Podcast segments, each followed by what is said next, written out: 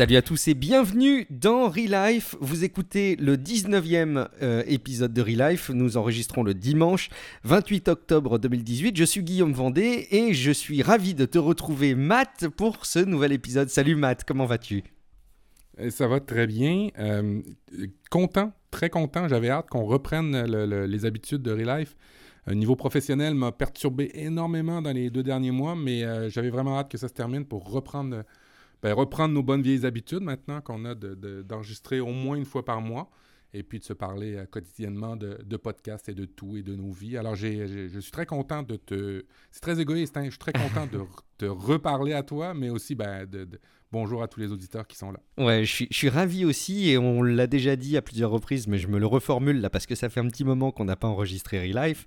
C'est que au-delà d'être, euh, au-delà d'être un rendez-vous euh, qui me fait, enfin moi ça me fait du bien. Voilà, au-delà d'être un rendez-vous auquel on essaye de se, de se conformer le plus possible, on aime bien euh, travailler des sujets, diffuser des, des informations, travailler du contenu.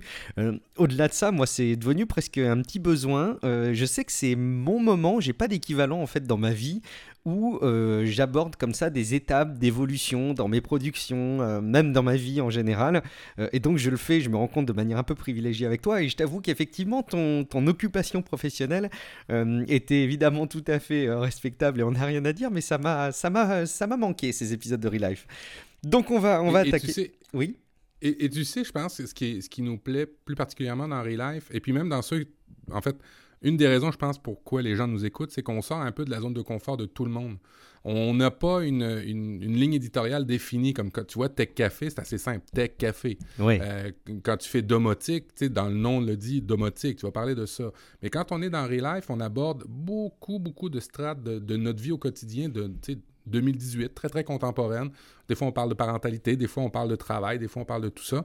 Et je pense que c'est ça qui fait qu'on on aime Relife, c'est que ça nous sort de notre zone de confort. En tout cas, si vous aimez euh, Relife pour vous sortir de votre zone de confort, euh, euh, mettez des, des, pouces bleus, je sais pas. Déposez que vous êtes d'accord. Des commentaires et laissez des étoiles, ça c'est l'appel qu'on va continuer à faire évidemment tout au long des épisodes.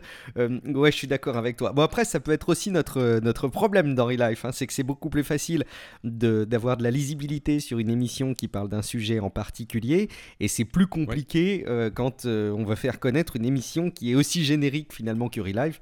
Et je trouve que l'accroche que tu avais trouvé de dire que Relife, c'est l'émission qui améliore votre quotidien, est une bonne accroche et qu'il faut continuer à le, souligner. Donc si vous ne le saviez pas et si vous découvrez Relife, sachez que euh, c'est une, émission qui améliore votre quotidien. Alors par avance, si jamais vous avez ma voix qui a un peu changé, c'est pas que parce que euh, je pourrais être enrhumé à l'arrivée de l'automne, etc. Mais j'ai changé de micro, ça m'arrive assez rarement ouais. un nouveau micro. Donc euh, par avance, merci de votre compréhension si jamais il y, y, a des choses qui sont pas aussi agréables qu'auparavant. Et si c'est mieux, bah, n'hésitez pas à le dire aussi, c'est important. On a des petits retours. micro. on va, bon, c'est le ROD, le ROD USB, on en a parlé avec Matt. Matt, est bien plus expert que, de micro que, moi, on en avait parlé. Euh, je, je, pense que je vais être satisfait vu les premiers tests que je fais, mais je vous le dirai évidemment sur le long terme retour en tout cas sur les épisodes précédents parce qu'on a eu un commentaire, tu sais, il y, a, parmi l'éventail des commentaires qu'on peut recevoir, euh, déjà l'émission 18 euh, avec euh, Olivier Chambon, La Grotte du Barbu, a été l'objet de pas mal de petits commentaires et puis bah, les gens ont eu le temps de l'entendre hein, puisque c'est une émission qu'on a enregistrée il y a de ça plusieurs semaines maintenant et on est un petit peu en retard sur notre calendrier de diffusion habituel. mais je crois que le sujet tel qu'il a été abordé a beaucoup plu et a généré pas mal de, bah, de, réactions euh, basées sur des émotions. Et on va voir que tout au long de cette émission, c'est peut-être un sujet qui va, qui, va nous, qui va nous attacher, la gestion des émotions. On, on en reparlera tout à l'heure. Alors je lis le commentaire de Mathieu Lebrun qui dit Salut, je découvre Olivier dans cet épisode de Relife. La claque émotionnelle est telle que j'ai réécouté l'épisode deux fois. J'avais l'impression qu'il parlait de moi quand il faisait référence à son comportement et sa psychologie. J'ai envie de faire écouter cet épisode à toutes les personnes qui ont du mal à comprendre mon fonctionnement. Je suis habitué à ressentir de gros bouleversements émotionnels à l'écoute de musique ou à la lecture d'un livre. Jamais je n'aurais cru ça possible à l'écoute d'un podcast. Merci pour tout ça, pour ces belles découvertes avec Relife et surtout Mathieu, merci à toi pour ce commentaire euh, qui je trouve est très à cœur ouvert et qui euh, bah, fait du coup là aussi chaud au cœur. Ça fait vraiment très plaisir de voir ce genre de retour. Oui, effectivement, euh, c'est beaucoup, beaucoup de commentaires hein, avec Olivier. Il, a touché les gens, ce, ce, barbu. Euh, euh, c'est assez, assez, incroyable. Je pense qu'on n'a jamais eu autant de commentaires positifs qu'après une émission que, que celle-ci. Je suis totalement d'accord. Ouais, on a eu plein de retours euh, très positifs et, et, du coup très encourageants. Ça met la barre encore plus haut pour la suite, évidemment. Mais c'était très plaisant et c'était très plaisant d'échanger avec lui dans, dans l'épisode. Donc euh, je pense que ça s'est reflété aussi à l'écoute. et puis on a une question de Baldzinger qui s'adresse à toi, Matt, enfin, je pense. Mais en tout cas, on a eu du mal à comprendre ta question, Balzinker. Donc, on, va lire la question avec beaucoup de transparence. Euh, donc, tu nous dis merci pour votre podcast et, merci à toi de nous écouter du coup. Je n'ai pas réussi à trouver la référence du boîtier entre la box et Internet. Matt fait référence à Kugyo. Et je ne vois pas de quoi il veut parler. Ah, je crois que je sais de quoi il veut parler. Je me demande s'il veut pas parler de, du projet qu'on peut faire avec un, Raspberry. Tu sais, euh, c'est P-Hole, je crois. Oh, Est-ce que ce serait pas euh, ça je, je, pense que c'est ça. En fait, on cherchait avec Matt, on essayait de comprendre de quoi voulait parler euh, euh Balzinger euh, dans les commentaires sur relivepodcast.com et je pense qu'on est en train de comprendre. Tu peux peut-être rappeler en deux mots de quoi il s'agit et redonner des références du coup si c'est ça? Oui, alors si c'est ça, ben, si c'est pas ça, vous apprendrez une nouvelle, un nouveau truc. Et puis si c'est ça, ben, tant mieux, on aura répondu. ben, les, les, le Raspberry Pi est un petit ordinateur très très minimaliste euh, qui est composé d'une carte mère, processeur et tout ce qu'il faut, tout ce qui va bien. Mais c'est surtout fait pour des gens qui veulent développer euh, dessus. Alors, vous pouvez développer euh, toutes sortes de solutions. vous pouvez un, une espèce de, de, de, gestionnaire de contenu personnel. Vous pouvez développer votre cloud personnel. Vous pouvez développer plein, plein de trucs là-dessus. Puis vous pouvez aussi développer le P-Hole. Qu'est-ce que c'est le P-Hole? C'est une espèce de barrière à contenu pour toute votre maison privée. Ça veut dire que ça va protéger des publicités, ça va protéger des trackers, ça va protéger de toutes sortes de choses, euh, mais euh, au niveau de tout votre réseau à la maison. Ça peut être pratique si euh, vous voulez pas ou vous n'avez pas les moyens de mettre des bloqueurs de pub, des bloqueurs de, de, de, traceurs ou des choses comme ça, d'en mettre un à la racine de la maison, ce qui fait que, dans le fond, vous branchez votre petit Raspberry à l'entrée de votre box Internet et aussitôt après ça, vous reliez en fait tous les, vos appareils à cette petite boîte-là qui fait qu'après ça, ben, vous bloquez toutes sortes de contenus pour tout le monde à la maison sans avoir à installer pour chacun des appareils des bloqueurs de pub, des bloqueurs de ci, des bloqueurs de ça. Et ben, c'est en code ouvert, source,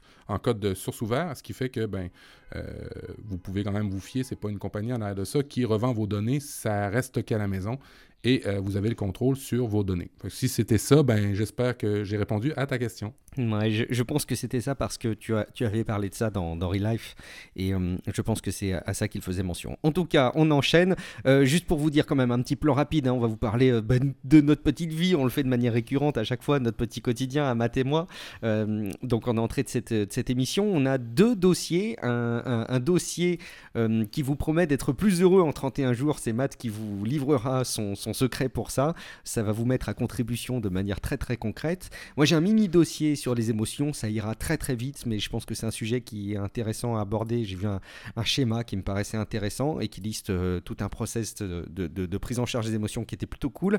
On a aussi des actus, des trucs de pro, des gadgets, euh, et puis une petite réflexion autour de la, de la perception euh, de notre consommation. Mais avant d'aborder tout ça, un petit retour effectivement sur nos actus. Alors on le fait accompagné de bière. On va se prendre un petit peu pour euh, l'équipe de Distorsion, hein, match, euh, puisqu'on enregistre ce soir chacun avec euh, une bière. ce sont des bières différentes. Avec, quoi fais-tu cet enregistrement de la 19e émission de, de Relife, Matt, ce soir? Alors moi, je fais ça avec une bière qui est faite à, moi, même pas 5 km de chez nous, à Neuville. C'est la Magie Blanche. C'est une blanche orange coriandre.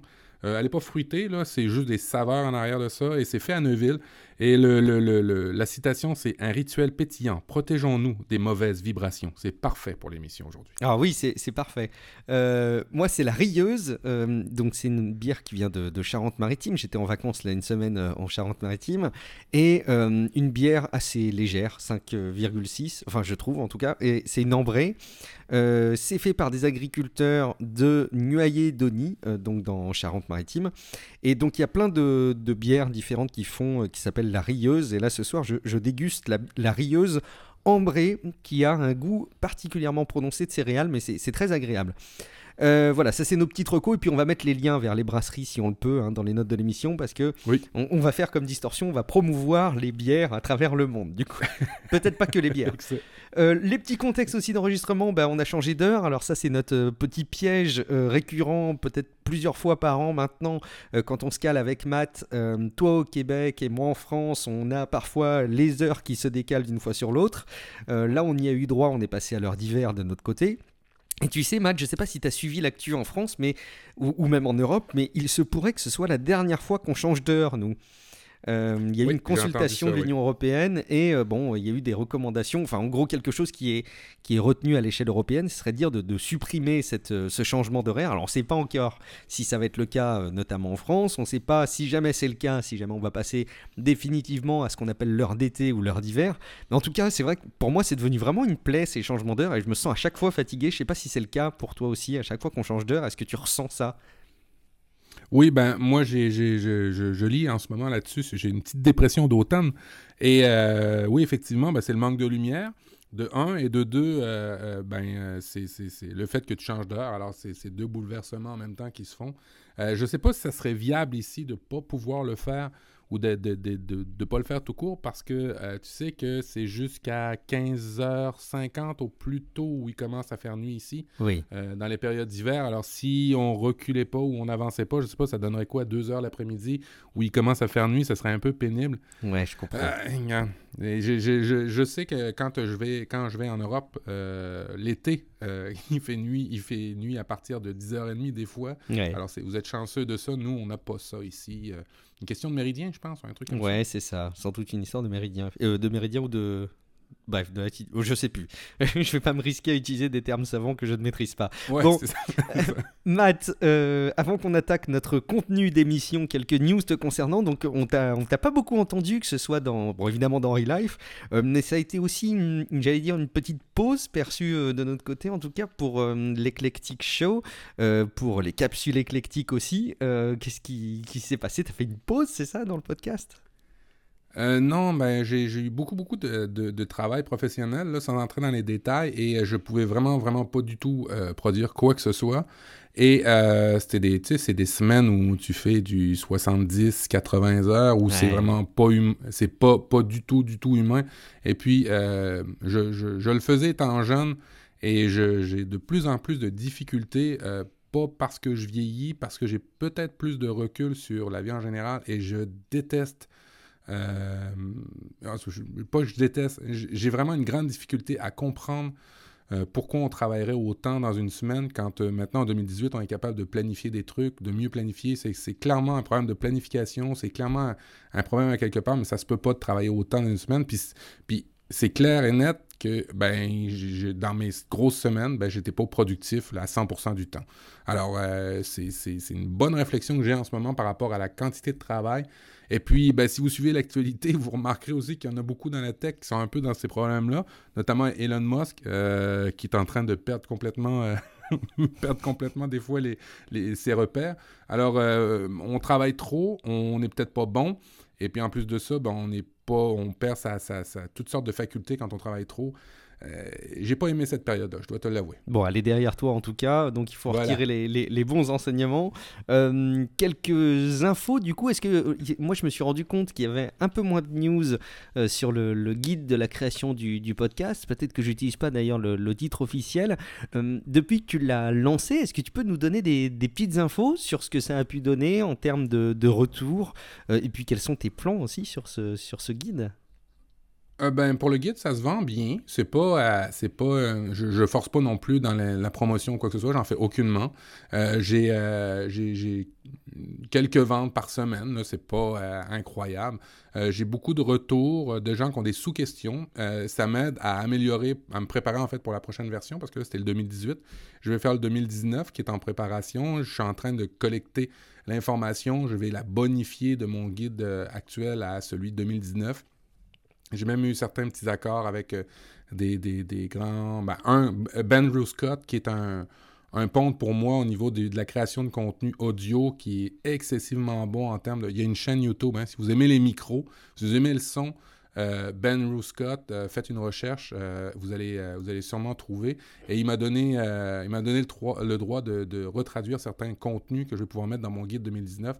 Alors, je suis vraiment content de ça. Alors, oui, je, je, je, vais pouvoir reprendre la version 2018, la bonifier à 2019, ce qui fait que ben, c'est un peu comme, euh, comme, comme quelque chose qui s'améliore d'année en année jusqu'à temps qu'on ait euh, quelque chose. Je veux aussi faire attention parce que dans le podcast, on le sait, hein, il y a plein de compagnies ou de, de trucs qu'on peut donner, mais qui ont peut-être pas une longueur de vie euh, très longue. Tu te rappelles le, où on crée des, des, des streetcasts au Opinion. début? Opinion. Voilà. Mm. Ben, tu vois, j'ai je me méfie de ces genres de, de, compagnies qui ont l'air trop belles des fois pour exister. Je sais que tu as fait un streetcast aussi sur Anchor, qui est une autre compagnie euh, où on peut créer des contenus pas trop chers. Je me méfie de ça et c'est pour ça que le guide, je veux le faire euh, sur une, une, fréquence annuelle pour avoir un peu plus de recul sur l'industrie.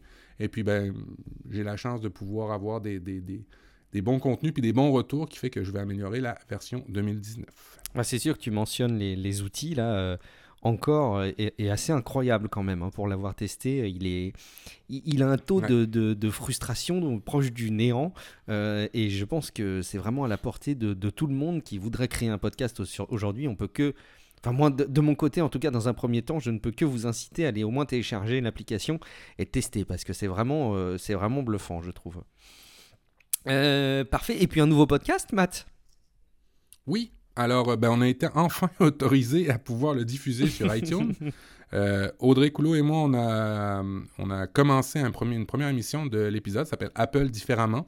Euh, ça va être vraiment autour de l'écosystème Apple, comme on le dit, de, de, de, toute cette plateforme-là. Et ça va être pour moi la chance de peut-être d'apprendre à vulgariser plus les choses, d'être encore plus low-tech. Euh, depuis que je suis en informatique, je suis dans, je, fais du développement, je fais des choses un peu plus, euh, un peu plus évoluées et j'ai, je pense être bon vulgarisateur, mais je veux, je veux encore descendre, en tout cas améliorer cette, cette, cette faculté-là avec, euh, avec Audrey. Et puis, ben, je vais y aller avec l'écosystème Apple. Ça s'appelle Apple différemment et il est disponible sur iTunes. Et si vous voulez avoir les liens qui vont bien, vous faites applediff.com, applediff.com. Vous allez retrouver tous les liens pour vous abonner au, à la première émission qui va arriver euh, ben, au mois de novembre. Elle est, elle est clé aussi, hein, cette, euh, ce que tu définis là en, tech, un peu moins, euh, on va dire, technophile, la tech un peu moins technophile, mais ça me paraît clé aujourd'hui. Tu sais, je reviens d'une semaine de, vacances, alors oui, c'est vrai que c'est, ma maman qui est pas toute jeune, et puis, enfin voilà, je crase plusieurs personnes, mais qui sont parfois paumé avec euh, les outils qu'on utilise nous au quotidien. Et euh, tu l'avais déjà dit à plusieurs reprises, mais je trouve que c'est plus vrai que jamais, c'est que tu es peut-être moins euh, du côté de chez Apple, peut-être c'est mon côté fanboy qui, qui, se réveille, mais je trouve qu'aujourd'hui un smartphone Android, c'est devenu extrêmement compliqué à utiliser. Je vois le système de gestion des notifications est devenu enfin vraiment potentiellement c'est un calvaire. Euh, tu as aussi le, le, fait que la personne peut être très très vite bloquée au niveau de sa gestion des données. Si jamais elle n'a pas bien paramétré euh, une limite de consommation des données qui, qui, correspond à celle de son opérateur, admettons ton opérateur te laisse 20 gigas par mois et puis toi tu, tu n'as pas bien paramétré ces 20 gigas, euh, que ce soit au niveau des dates ou au niveau des quantités, ton smartphone est potentiellement complètement bloqué au niveau de la data. Il faut aller dans les paramètres, changer ça et c'est vraiment tout sauf intuitif. Je crois qu'aujourd'hui effectivement il y a de plus en plus besoin, euh, il y a de plus en plus de monde en tout cas qui a besoin de, de se faire faciliter ces usages sans qu'on leur parle d'intelligence artificielle ou de conduite autonome. Non, c'est ça, exact. Exactement. Puis euh, je, suis partiellement d'accord avec toi. Hein. Hein, il, y a, plusieurs euh, téléphones Android qui vont très très bien. L'avantage qu'Apple a sur les autres, c'est que c'est un écosystème complet qui va de la tablette, du téléphone, à la télé, à la montre, aux écouteurs, à l'ordinateur, ce qui fait qu'il y a une espèce de cohérence qu'ont pas toutes les marques. Mais par contre, rappelle-toi, les premières versions d'iOS à maintenant, c'est rendu très, très compliqué maintenant, iOS, moi, je trouve. À l'installation, en fait, et aux premiers usages, une fois qu'il est lancé, qu'il est paramétré, les choses sont assez simples. Euh, je trouve, en tout cas, moi de mon côté. Mais c'est vrai que les, premières étapes sont nombreuses et, et, sources de, de cafouillages euh, divers et variés. Euh, et les libellés sont vraiment compliqués, ils sont pas pensés pour les gens. Ne serait-ce que, tiens, je regardais sur Android, tu sais que tu as une option qui s'appelle limiter la consommation de données mobiles. En fait, c'est super compliqué juste pour te dire que c'est un plafond de 4G et, et, et, en plus formulé comme ça, tu sais pas si tu dois le cocher ou le désactiver pour que ce soit limité. Enfin, tu, je, trouve ça vraiment complexe au niveau des, des, formulations. Pour le coup, on peut mettre toutes les entreprises dans la même, dans la même boîte. Oui, et puis, et puis, et puis les sapristis de mots de passe, les mots de passe, les mots de passe, les mots de passe. Quelle plaie pour l'informatique en général.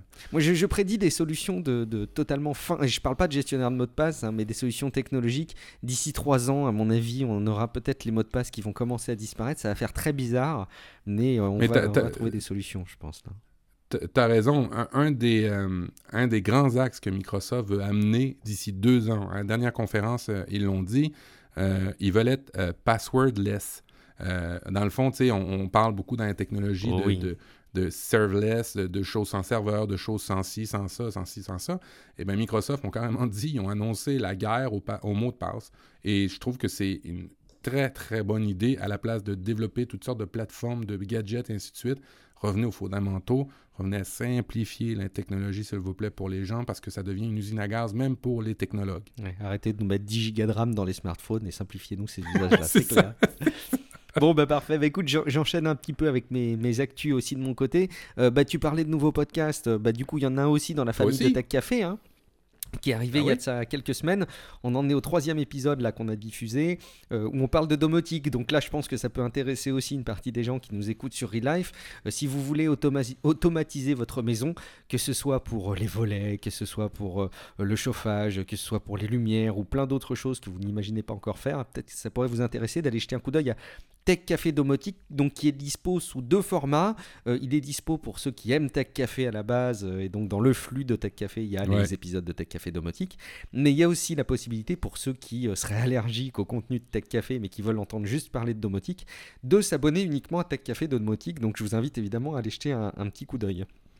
Alors, tu me permets une, petite mise en garde par rapport à domotique. Oui si vous aimez expérimenter des choses et que vous écoutez Domotique, il va falloir mettre la main à son portefeuille, hein, parce qu'après chaque épisode, vous allez acheter plein de trucs pour essayer, pour expérimenter, tellement c'est cool à écouter. Ça donne envie, effectivement. Ben, moi qui qui suis pas justement un expert en domotique du tout, du tout, euh, je me suis entouré de deux, deux, personnes que vous connaissez probablement bien dans l'écosystème des, des streetcasts, euh, qui sont Gaëtan et Antoine, donc qui diffusent, le, le, enfin, qui préparent le contenu hein, de Tech Café Domotique. C'est pas moi qui le prépare vraiment. Euh, je ne suis là que pour tendre le micro mais euh, ils sont bien plus experts que moi. Et moi-même, j'apprends beaucoup. Et même pendant les épisodes, je me surprends à constituer des paniers. Donc je me, freine après en cours de route parce que c'est dangereux quand même. Euh, on a fait d'ailleurs le deuxième épisode sur euh, petit budget, donc de, la domotique à pas, à pas, cher, justement pour tout de suite contrer l'argument de dire la domotique c'est cher. Tu vois, on a tout de suite fait un épisode pour ça. Dès le début. Dès le début, assez vite. C'était un des premiers épisodes qu'on voulait faire. Euh, le changement de météo arrive, match. Je pense que tu, bon, tu l'as constaté. On va tous le constater. Il fait de plus en plus froid. Là, ça y est, mon, chauffage s'est mis en route, en tout cas de mon côté euh, de, ce week-end. Euh, ce qui signifie une chose, c'est que je ne vais plus aller au travail en trottinette, et donc que je vais y aller en voiture, et donc que je vais me remettre à enregistrer des streetcasts. Hein. je sais pas si la moto est pas un ennemi pour toi aussi. De, je sais que tu fais de la moto dès que tu peux. Est-ce que c'est pas un élément qui freine la consommation de, de streetcast, enfin qui freine la production, pardon, de streetcast? Ah ben les deux. En fait, euh, parce que quand tu es, en moto, tu n'écoutes rien. et puis, euh, quand es, euh, tu, tu crées rien. Un, première affaire. La deuxième affaire, c'est qu'on a décidé avec ma conjointe d'abandonner un véhicule. On veut essayer le plus possible d'arrêter l'auto solo. Je ne sais pas si vous entendez parler de ça en Europe. c'est de, de, de, de, plus se déplacer, en tout cas le moins possible, tout seul dans un véhicule. Toujours être accompagné de quelqu'un. Alors, euh, on essaye d'être ensemble. Alors, c'est sûr que produire un streetcast avec ma conjointe à côté, ça va être assez difficile. Mais j'ai quand même mes périodes de marche où je vais pouvoir aller le faire et puis ben, ça va être différent, c'est tout. Bon, bah écoute, j'imagine effectivement c'est pas très respectueux de, créer un streetcast et de pas parler avant. Oui, oui, chérie, chérie, je parle. je leur parle. Euh, Très bien. Euh, bon, aussi pour dire hein, que du coup, je rajoute un petit peu du contenu à Tech Café, mais c'est pas moi qui le, crée à proprement parler, parce que j'ai repris mes études, j'ai repris un cartable, un cahier, un stylo, et, je, suis dans une, formation dans une, école euh, sur une période cumulée de 40 jours euh, jusqu'en juin 2019, donc c'est évidemment pas tout le temps, hein, mais c'est une partie maintenant de, mon temps que je passe bah, à étudier, et du coup, c'est mon entreprise hein, qui me permet de, faire ça, donc j'en suis, j'en suis ravi et c'est hyper intéressant, c'est un chouette challenge, donc ça, ça, me plaît beaucoup. Par contre, évidemment, j'ai un petit peu moins de temps, j'ai commencé à le sentir assez vite. il faut que je continue à, m'organiser. Et, pourtant. Est-ce que c'est des études avec un examen au bout, au clé de la à la fin, vas-tu avoir des évaluations ou c'est vraiment juste des formations magistrales Il y a une partie, il y, y, a les deux, il y a une évaluation continue, donc avec des devoirs à rendre tout au long. Euh, et là, il faut avoir une, certaine moyenne. Et puis, il y a aussi une, soutenance à la fin avec un projet, un mémoire euh, sur un thème qui va nous être euh, communiqué. Et bah là, il y a aussi une partie de la note dessus. Donc, il y a quand même un peu le challenge, tu vois, qui fait te dire il ne faut pas que je fasse juste acte de présence. Il faut que je sois quand même un peu plus, un peu plus productif, un peu plus studieux. Est-ce que tu es le plus vieux de ta classe? Je suis... Non, je ne suis pas le plus vieux de ma classe. Ah non? Non, non, non, non, non. non.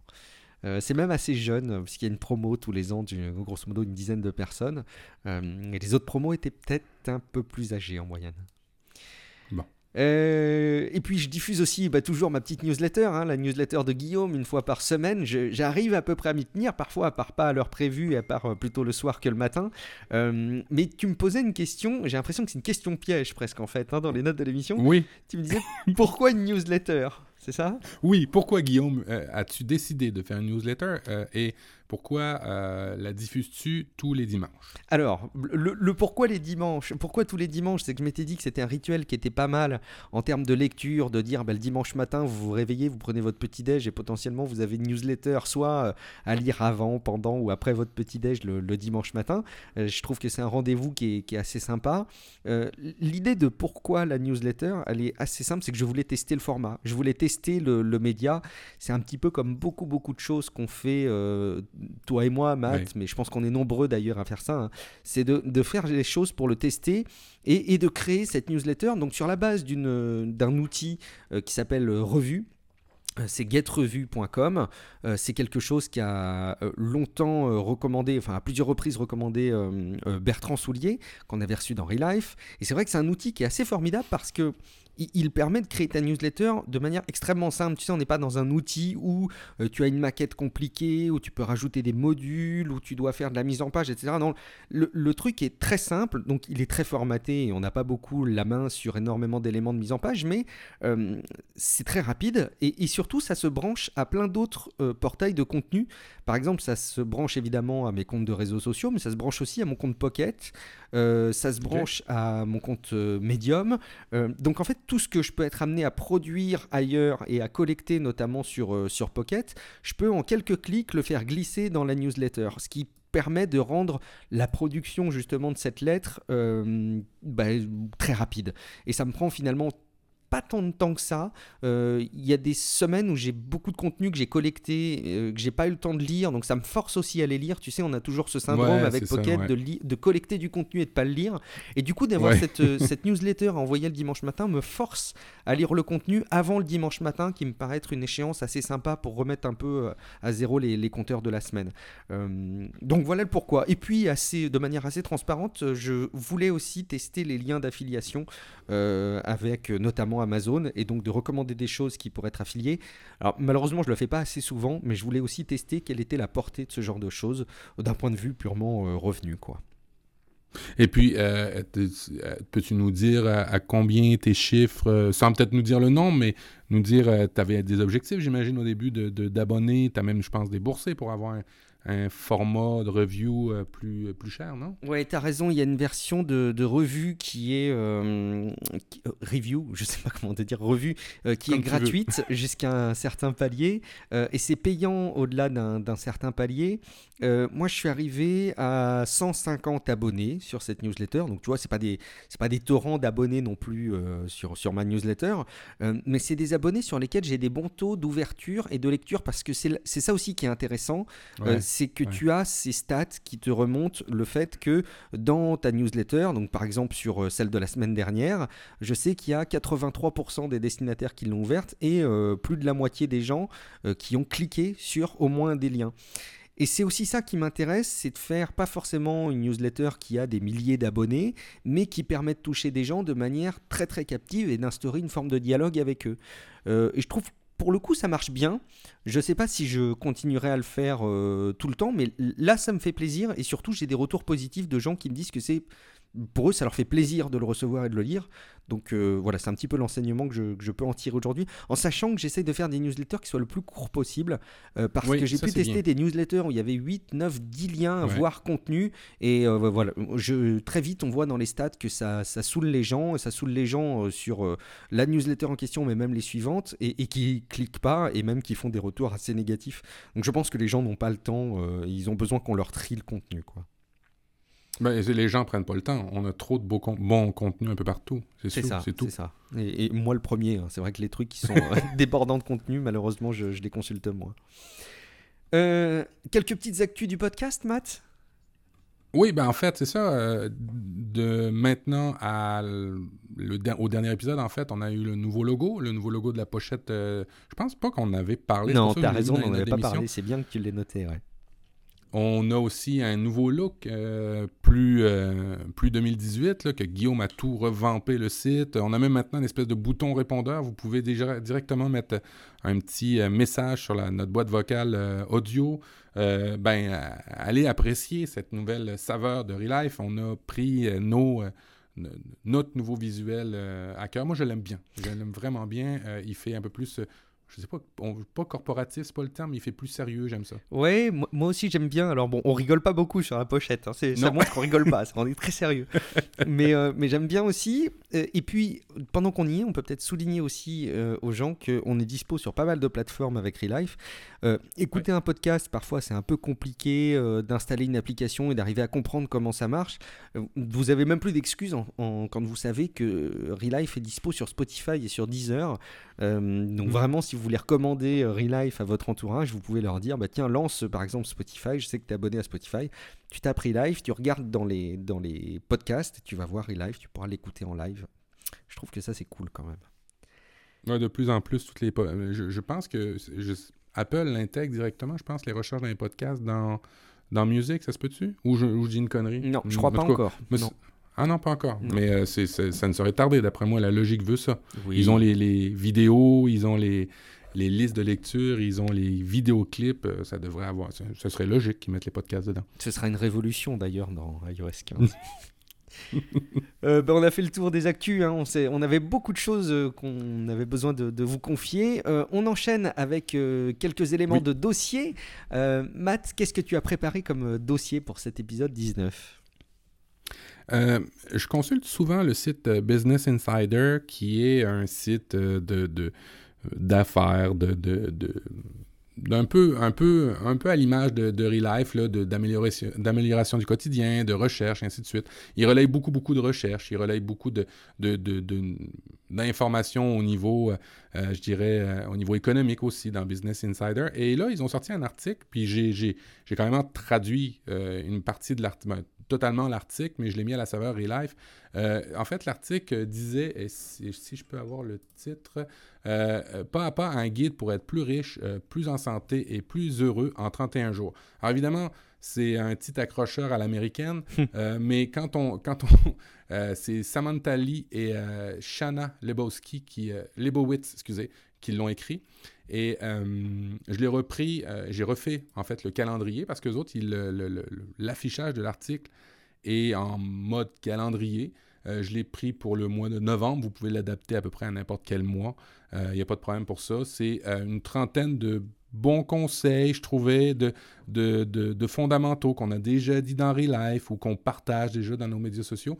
Et je trouvais ça intéressant de le partager. Fait je me dis que euh, de le faire avec toi jour par jour, ça pourrait être, tu sais, c'est des petites capsules, hein, c'est peut-être même pas une minute par capsule, ça va pas être long, et même moins qu'une minute, il va falloir faire moins même d'ailleurs, euh, et ça rappelle certains fondamentaux, et puis pour chacun des jours, euh, vous avez soit une pensée, soit une étude rattachée à ça, je vous, je vous mets en garde encore une fois, les études, il euh, faut avoir du recul par rapport à ça, faut en avoir plusieurs, euh, et tatati et tatata, mais c'est quand même des fois intéressant d'avoir des liens vers des choses un petit peu plus recherchées que juste de vous le dire euh, comme ça. Alors, je vous ai mis Je vais vous mettre le calendrier que j'ai préparé dans les notes de l'émission et puis je vous mettrai le lien sur l'article en anglais. Sachez que toutes les journées ont été traduites en français. Alors pour ceux qui ont de la difficulté avec la langue de, Shakespeare, ça va être déjà un peu plus simple de se rappeler des bons, des bons petits trucs que vous pouvez faire jour par jour. Es-tu prêt, Guillaume? Oui, oui, oui. Tu, tu, nous les listes, c'est ça? Tu nous donnes au moins des exemples? Eh, ben, c'est ça, je me demandais. On n'a pas parlé avant l'émission. Est-ce que tu veux qu'on les passe un par un Ouais, je pense que, si on les liste tous, ça va gâcher un peu le plaisir des gens qui vont vouloir y aller. Par contre, que tu, que tu en listes peut-être 5 qui te, qui te parlent particulièrement, et puis ça donnera un exemple aux gens de ce qu'ils vont retrouver dedans. Ouais, bonne idée. Ben, on va faire ça comme ça. Alors, euh, jour 1. Euh, c'est en fait le calendrier, vous allez voir, il y a des habitudes à prendre à travers euh, tous les jours. Et puis, il y a des, techniques que vous pouvez appliquer au niveau une fois par mois, une fois par année.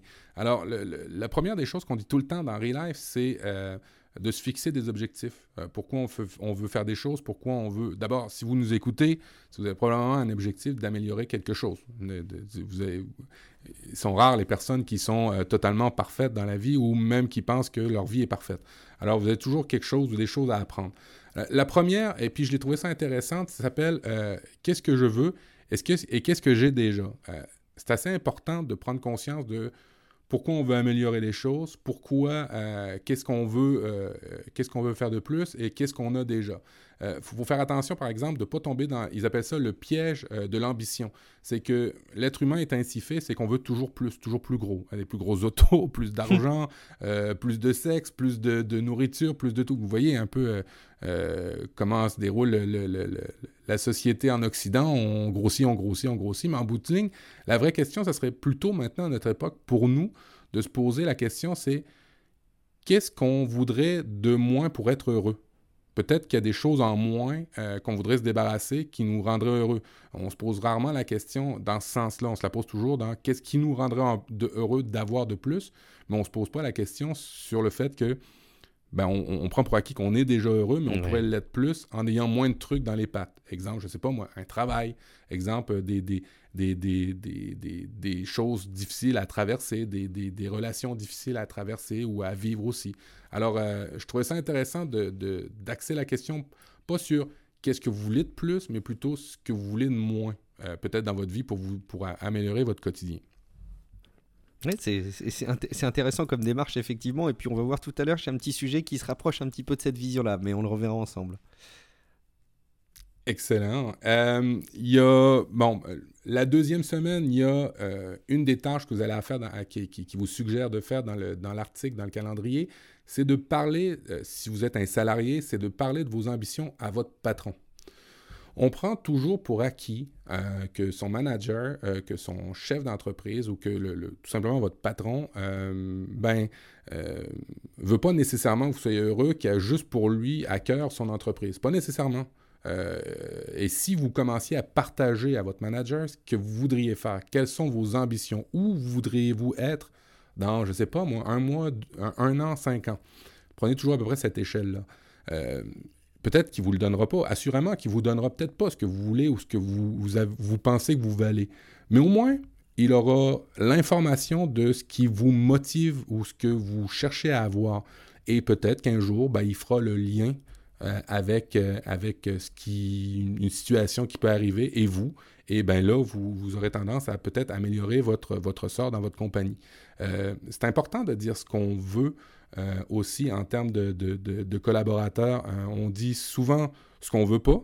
On dit souvent euh, ce qui nous énerve. moi, je suis pas comme ça. Moi, je veux pas ci. Moi, je veux pas ça. Mais on dit pas nécessairement comment on voudrait que se déroulent bien les choses. Alors, de parler à son patron de ses ambitions, je trouvais ça intéressant à faire peut-être une fois par année, un petit rendez-vous avec votre gestion, au moins une fois par année avec votre manager ou votre chef d'équipe. Toi, est-ce que c'est le genre de truc que tu fais, Guillaume, dans ta boîte? Ah, pas assez, pas assez. Et je me repose peut-être plus, moi, sur un événement annuel qu'on a. Alors, tiens, je ne sais pas si tu as ça, si vous avez ça dans, dans les entreprises euh, chez, vous, au Québec, au Canada, dans les environnements notamment peut-être aux États-Unis, c'est est-ce que vous avez des évaluations annuelles? Parce que ça, c'est quelque chose qu'on a encore beaucoup dans les entreprises, en tout cas dans lesquelles moi j'évolue. C'est un, petit peu un rendez-vous annuel où tu vois ton manager de manière privilégiée en tête à tête, où tu as d'ailleurs une grille d'évaluation, ce que je trouve euh, finalement assez intéressant. Il y a un côté peut-être un peu scolaire euh, pour ceux qui le prennent comme ça, je peux comprendre que ce soit un peu un peu, un peu dommage, mais je trouve que c'est au contraire un moyen très simple de synthétiser certaines choses. et moi, c'est un moment où effectivement, je peux être amené à, parler de ce genre de choses. Euh, en ayant le bémol que de mon côté, je suis très très mauvais pour me projeter sur le plan de la carrière euh, et donc de dire ce que j'aimerais faire euh, par la suite, etc. donc du coup, de, se forcer à y réfléchir sur cette journée avec un petit rendez-vous dans le calendrier, bah ouais, je trouve ça cool. Ça peut donner des bonnes idées, effectivement. C'est, faut faire attention à hein, cette technique-là. une fois par année, je trouve que c'est trop peu. une fois tous les jours, c'est trop. Alors, il faut trouver le juste milieu parce que la des, Ouais, c'est ça. C'est qu'il faut, faut, faut, avoir un peu de recul sur certains événements. Des fois, à chaud, on dirait des choses, on choisirait des, des, des, des chemins qui sont peut-être pas bons. Euh, la technique du 24 heures, c'est toujours pas pire aussi d'avoir, d'avoir gardé ça en tête. Mais euh, plus qu'une fois par année, ça serait bien. Mais oui, on l'a ici euh, dans, dans, dans, toutes nos entreprises. Mhm. malheureusement, minimalement une fois par année. Puis je trouve, ça, je trouve ça dommage. Ça devrait se faire plus souvent et au quotidien. C'est sûr, c'est sûr. Euh, euh, qu'est-ce qu'on pourrait... Bon, euh, évidemment, ça, même Priscille l'a déjà dit, Priscille Livenet de Productivio l'a déjà dit, dans les RH, ils le disent aussi, ben, dans le guide, on le dit aussi, préparez votre CV au moins une fois par année. Préparez votre profil, refaites votre profil Facebook, LinkedIn ou votre CV si vous êtes, là-dedans et refaites-le dans un autre format que très linéaire avec le temps. Essayez de passer euh, de, voir ça peut-être plus en, blog post. Euh, peut-être euh, pour chaque tâche que vous avez fait, ben, de décrire des... des, des, des là, j'ai pas dans mes notes, de décrire ce que vous avez fait dans ces tâches-là, mais avec des, des verbes d'action, pas plus que cinq, pour chacune des tâches que vous avez fait au niveau de mm-hmm. votre travail. Et puis, ben, ça faites ça concis, de manière concise. Pourquoi je dis à, la, saveur d'un blog post, voyez chaque peut-être réalisation que vous avez faite comme un tweet, euh, ce qui serait, qui rendrait ça court, et ça vous permet de un, ben, de préparer euh, votre CV, et de deux, prendre du recul sur, vos accomplissements. Et ça, c'est assez important. J'ajouterai aussi le truc que Priscille m'a déjà donné, qui est excessivement bon, même dans les RH aussi, que, j'ai déjà reçu, d'aller passer une entrevue de travail euh, au moins une fois par an. Pas nécessairement parce que vous voulez changer, mais euh, de, de, vous pratiquer, de ne pas perdre la main euh, sur le milieu du travail, d'avoir toujours un espèce de lien euh, sur, sur un emploi. Et dites-vous cette phrase fort célèbre que le meilleur moment pour trouver un emploi, c'est quand vous en avez encore un. Parce que ben, vous, allez avoir vous allez avoir plus la critique facile, mais au moins vous allez trouver peut-être quelque chose qui vous plaît vraiment et pas quelque chose pour ben, garnir le frigidaire euh, chez vous. c'est intéressant. Tu sais, c'est Lionel, au passage, qui euh, nous avait dit, Lionel Monge, euh, qui nous avait recommandé, je, enfin, qui recommandait, je ne sais pas s'il l'avait dit dans Relife ou dans, dans un de ses contenus, mais qui disait que les CV, c'était beaucoup mieux de les faire faire, parce qu'en fait, c'était un métier à part entière, de savoir mettre en valeur un CV. Je peux tout à fait le comprendre, mais ça n'empêche pas de lister les éléments qu'on qu'on voudrait y mettre, comme tu le décris, quoi. Ça, c'est clair. Alors, dans ce guide-là, il y a des choses au niveau professionnel, mais aussi des choses au niveau personnel. Euh, une fois par jour, si vous, êtes avec un conjoint, si vous habitez avec quelqu'un, une fois par jour, prenez l'habitude de parler 10 minutes avec votre conjoint, conjointe. Simplement 10 minutes. Ça peut être plus, si, si le cas vous en dit, mais euh, rappelez-vous la dernière fois que vous avez vraiment parlé à votre conjoint euh, d'un sujet qui n'est pas, ben, exemple pour moi, qui n'est pas en lien avec les enfants, qui n'est pas en lien avec les travaux ménagers, qui n'est pas en lien avec le travail. Rappelez-vous la dernière fois euh, que vous avez fait ça.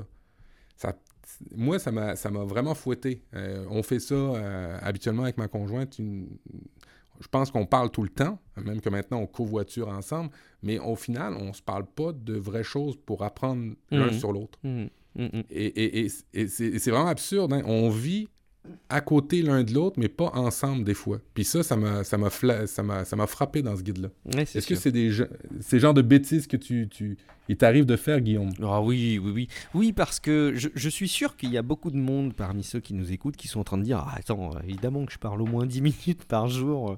attends, encore heureux, tu te rends compte à quoi on en est arrivé. Mais en fait, je pense que là où on met le.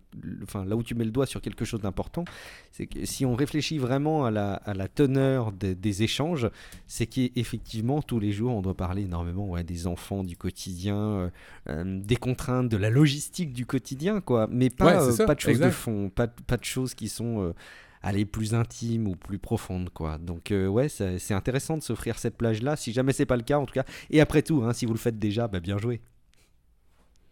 Euh, puis euh, dans, dans l'article, il, il, y a des questions euh, pour, pour, vous aider parce que ça paraît con de parler à votre conjoint d'autre chose que la vie au quotidien, mais si vous n'avez pas des, des questions d'accroche, pour démarrer une discussion, ben, je vous en réserve quatre qui sont quand même intéressantes. Ils ont l'air cucu, mais c'est pas grave, je vais le faire pareil, Guillaume, j'insiste un peu. alors, la première question, c'est pensez-vous que vous êtes ou êtes plus proche de votre père ou votre mère? Puis pourquoi? Ça peut être déjà une question. Oui, mais des fois, ça peut être un problème. Alors, c'est pour ça que j'en ai trois autres. Euh, euh, à quel âge vous pensez avoir à l'intérieur? À quel, euh, quel âge penses-tu avoir à l'intérieur? que pensez-vous que pensez-vous des trois premières pires chansons de tous les temps? tu vois, ça va un peu là-dedans. Mais l'idée en, tant que tel, c'est d'apprendre sur l'autre. Alors, c'était un peu de connerie. Euh, quelle, est la seule chose que vous voulez qu'on se souvienne de vous à votre mort? On l'a déjà dit, hein, je pense, dans un des guides. Euh, qu'est-ce que vous voudriez qu'il soit écrit euh, à votre mort? Bon, ben, c'est ce genre d'exemple de questions que vous pouvez poser à votre conjoint parce qu'en même temps, si vous l'avez choisi, c'est qu'il y a certainement une raison. Alors, ben. J'espère. essayez d'apprendre. oui, il y en a qui ont la chance de ça. Alors, essayez d'apprendre de votre conjoint. Toujours sur la même lignée, partager euh, dans le calendrier, là, un autre truc, partager vraiment les tâches ménagères. Euh, moi-même, euh, je ne partage pas tout le temps également toutes les tâches ménagères. Alors, ils vous disent que ben, pour, pour, pour, bien faire avec votre conjoint, ben, idéalement, mettez, listez toutes les tâches que vous faites l'un et l'autre et puis essayez de les répartir de manière égale. On a tendance, en tout cas moi, j'ai tendance à certaines tâches ménagères les laisser à ma conjointe. Euh, pour toutes sortes de raisons, hein, parce qu'elle va peut-être me dire que ça va être mieux fait si c'est elle, mais peut-être que ça me fait plaisir aussi qu'elle pense ça. Alors, euh, juste de, bien partager les choses. Bon, on a été dans les, dans les conjoints, on va y aller un petit peu plus. Euh, ah, la vie au quotidien. maintenant, je prends un peu plus les transports en commun. Comme je vous ai dit tantôt, j'ai vendu un on a vendu un de mes véhicules. Mm-hmm. Et je me jeune, je comprenais de ne pas avoir à parler à tout le monde parce que j'étais gêné, j'étais timide, je voulais pas m'adresser à tout le monde. Mais ça fait quand même du bien de parler ou s'adresser à des gens puis de, leur sourire, tout simplement. Alors, une fois par jour, pensez à ça. Si vous avez la chance d'être dans des transports en commun ou que vous voyez du public, juste de sourire aux gens. Pas de manière niais, pas de la manière, euh, euh, d'une manière où ça pourrait faire peur aux gens, euh, mais juste d'essayer de vous adresser tout simplement aux gens parce que vous voulez ben, entrer en relation avec eux autres, pas nécessairement en, de couple, mais juste pour leur parler. Ça fait du bien une fois par jour d'essayer de, parler à un inconnu. Et puis là, faites attention à quel type d'inconnu. évidemment. quel type bon, sinon, on, a un petit peu. Bon, ben, on a le, éviter le éviter le snooze. Est-ce que tu es le genre de personne à mettre un, espèce de snooze sur ton réveil? Est-ce que tu ah. sais c'est quoi le snooze? Ouais, c'est ma maladie ça. En fait, c'est quand le soleil, quand le soleil, quand le réveil sonne euh, et que tu lui dis non, non, euh, sonne plus tard quoi. Enfin, euh, laisse-moi encore 5 minutes, c'est ça? Exactement, exactement. Fait que finalement, c'est un ben, sport chez moi. Ouais, mais finalement, c'est pas très bon. Ah, c'est très Parce que euh, oui, c'est très mauvais pour le corps en général. C'est que ton système endocrinien, il commence à, libérer des hormones, de, des hormones de vigilance quand tu holes ton réveil. Et quand tu appuies sur snooze, pouf, ça se rendort. Puis là, dans 9 minutes après, d'ailleurs, je sais pas qui a décidé que c'était 9 minutes après, mais 9 minutes après, ça sonne. oui, c'est un peu. Est-ce qu'il y a une réunion du snooze? Où tu vois tous autour de la table, ils ont, ils ont voté quelque chose, puis ils ont dit Moi, je vote pour le 9, puis là, ils ont dépilé les, les, bulletins de vote. Ils ont dit ben, C'est le 9 qui a gagné, merde. Il y en a peut-être des gens qui avaient proposé le 7, je sais pas. Ton explication n'est euh, pas si improbable que ça en plus. Euh, ben, fait qu'en bout de ligne, vous, vous euh, stimulez votre système endocrinien d'être vigilant, de commencer à se réveiller, vous le rendormez, vous le réveillez, vous le réendormez à coup de plusieurs. Et puis en bout de ligne, ben, euh, finalement, d'abord, vous n'avez pas un sommeil réparateur dans ces neuf minutes-là, c'est complètement inutile. Et de deux, ben, vous, vous créez une espèce d'habitude mauvaise et malsaine. Alors, euh, évitez de, à partir de maintenant, euh, dans le calendrier, il y a une date précise, vous allez pouvoir le faire, d'arrêter le snooze et de vous réveiller dès que ça sonne la première fois. J'espère que je vais arriver un jour à aller de l'autre côté de la barrière. oui. Oui, ça, je, je, sais que ma conjointe, et elle, elle met le snooze. Alors moi, je mets mon réveil, j'ai une espèce de, de, chose qui vibre à mon poignet qui fait que ça la dérange pas. Je me mets une, demi-heure avant pour moi me lever tout de suite. Puis après ça, la laisser délirer, c'est 18 minutes à elle où elle pense vraiment qu'elle s'est libérée, mais... On est fou avec ça, hein. franchement. Moi, en plus, quand je le fais, j'ai honte, quoi. Je, je, me dis, mais je sais que c'est pas bon et c'est plus fort que moi, c'est terrible. Il faut vraiment que je change cette habitude, c'est clair. 20, idées d'affaires par jour. Euh, dans le calendrier, euh, il vous demande de euh, développer 20 idées d'affaires une fois dans l'année. Hein. Puis c'est assez simple comment ils font, c'est trouver, cinq réponses aux quatre questions suivantes. que payez-vous déjà? nous payons déjà des gens à faire beaucoup de choses différentes. Pouvez-vous vous transformer en une de ces choses? Pour le faire pour votre propre entreprise. Ben, typiquement, vous payez des gens des fois, je ne sais pas si vous le faites, mais vous payez des gens à nettoyer la maison, à, promener des animaux, mhm. à préparer des repas et ainsi de suite. C'est le genre d'idées d'affaires que vous pourriez faire. Euh, la deuxième question, c'est quelles quelle compétences avez-vous? Vous êtes peut-être bon à faire des podcasts, vous êtes peut-être bon à faire de la rédaction, vous êtes peut-être bon à faire toutes sortes de choses. Vous pouvez les lister, en lister quatre.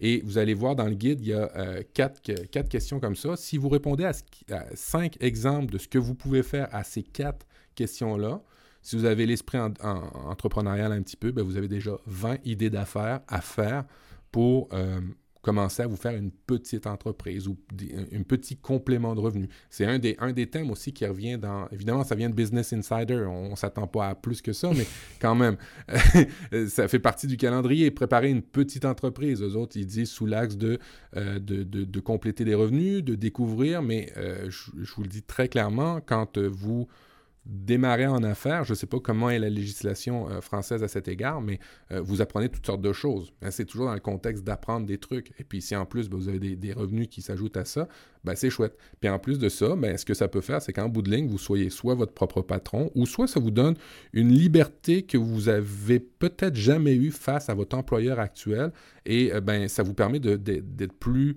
strict dans vos choix ou d'aller plus dans des choses qui vous plaisent quand vous commencez à avoir d'autres sortes de revenus que juste le revenu de votre employeur actuel. Puis peut-être que votre, euh, votre travail de salarié va vous tenir moins à cœur, du coup, effectivement. Dernier truc, on va le compléter. Il y en a une trentaine euh, dans le, guide que je vous ai préparé. Euh, tout simplement, le matin, avant de partir, prenez cette habitude-là euh, c'est tout con, vous allez voir, c'est un peu gnangnan comme parler 10 minutes à votre conjointe pour vrai, mais là, c'est coller et embrasser votre famille avant de partir. On est des fois tellement pressé euh, qu'on en oublie de faire ça. Et en bout de ligne, on est ici sur Terre et vous avez fait des enfants, si vous avez des enfants, euh, ou vous avez un, compagnon de vie, ben, si, vous, si vous partagez votre vie avec, ben, on mérite bien au moins une embrassade ou une colle avant de partir euh, aller travailler tous les matins. Et ben, ben ça, vous permet de vous rapprocher un petit peu. Des fois, on en oublie même ça. Ouais, c'est beau, je trouve ça sympa, c'est effectivement la base. Bah, c'est peut-être un peu tout ça, hein, finalement, ce calendrier. C'est toute une liste d'éléments qu'on vous propose d'inscrire dans le temps puisque Matt l'a fait euh, pour vous sur la base de ce qui était proposé par Business Insider. Et finalement, je pense que ça, ça s'applique vraiment à tout le monde. Donc ça commence euh, ben là, là, ce jeudi 1er euh, novembre. Et vous avez tout un programme. Vous avez les dimanches hein, pour vous reposer. du... non, vous n'avez pas les dimanches pour vous reposer. C'est juste que la colonne commence par le dimanche parce que c'est américain. Je croyais qu'il n'y avait rien pour le dimanche, mais si, il y a aussi des choses pour le dimanche. Très bien. Et ce qui est assez, ce qui est assez bizarre d'ailleurs, parce qu'il y a de marqué euh, parler à votre patron de vos ambitions, mais c'est marqué le dimanche. Le dimanche. Ouais, je sais, je sais. Faut qu'on le décale. j'ai mal à reclasser. Les, les, vous, vous, les adapterez au jour, mais euh, c'est une trentaine de tâches que vous avez à faire. Et puis là-dedans, il y a des tâches, évidemment, journalières, puis il y a des, il y a des tâches que, euh, vous avez compris, parler à votre patron tous les jours, je pense qu'il va vous détester si vous oui, prenez cette habitude-là. Évidemment. ah oui, parce que tout ça, en fait, c'est des, des nouvelles habitudes à prendre chaque jour. Il y a des habitudes à prendre chaque jour, il y a des habitudes à prendre une fois par mois, puis il y a des habitudes une fois par année. Je vous dirais que vous pouvez arrêter le snooze une fois par année, ça va pas vraiment vous aider. Mais si vous le faites, si vous le faites tous les jours de travail, ça serait pas mal. Ça serait pas mal. La journée du snooze, la journée du non snooze. non mais tu vois, si on inverse le 3 et le 4, à mon avis, euh, que valez-vous et parlez à votre patron de vos ambitions, ça marche aussi. Bon bah écoute, c'était euh, c'était super intéressant. Bah, ça liste plein de choses qu'on a déjà abordées, mais ça les remet en scène. Je trouve ça assez cool. Euh, moi, j'ai vraiment un mini dossier, j'ose pas, pas appeler ça un, dossier d'ailleurs, mais euh, euh, plus un, article, une infographie, vous allez voir, c'est très rapide, euh, qui permet de, vous aider à gérer vos émotions. Je ne sais pas si tu as des difficultés, toi, Matt, à gérer des émotions. Je sais que tu as des difficultés à, lâcher une forme de, prise de contrôle, mais est-ce que parfois tu es victime de tes propres émotions? Ah mais c'est incroyable, mais c'est incroyable. Et, je suis très très impulsif. Et en plus, euh, je, suis français. Alors j'ai une certaine impulsivité, j'ai une certaine rhétorique typiquement française que les Nord-Américains n'ont pas. Alors des fois, c'est encore plus compliqué pour moi. Euh, oui, ça m'intéresse totalement d'avoir des trucs par rapport à ça parce que je ne fais que ça, gérer mes émotions la journée longue c'est pénible, c'est fatigant. Alors justement, euh, là l'idée c'est d'avoir six étapes pour euh, gérer plus facilement un petit peu les émotions que tu pourrais subir au quotidien. Et c'est listé voilà, sous la forme d'une infographie, mais qui n'est pas forcément très très visuelle, je trouve. Euh, les, les, les, petits schémas qui sont faits sont pas très très explicites. Et je pense que ça va tout aussi bien de vous les lister là par euh, podcast. donc les six étapes c'est de en gros, la, alors la toute première, c'est euh, d'être bah, tout simplement conscient d'une émotion quand vous la recevez et de l'identifier quand euh, vous la ressentez. Euh, tout simplement, c'est de l'accepter, quoi. C'est-à-dire, un des premiers réflexes qu'on peut avoir quand on se met en colère, bah, c'est justement de tout faire pour fuir la colère. Alors, le but, c'est pas d'ouvrir les vannes et de se mettre en colère à, à Watt hein, mais c'est juste d'accepter le fait que vous ressentez cette émotion. et donc, encore une fois, c'est vraiment, on parle d'émotion et pas de vraiment forcément le passage à l'acte ou tout ce qui peut aller en amont, mais vraiment l'émotion.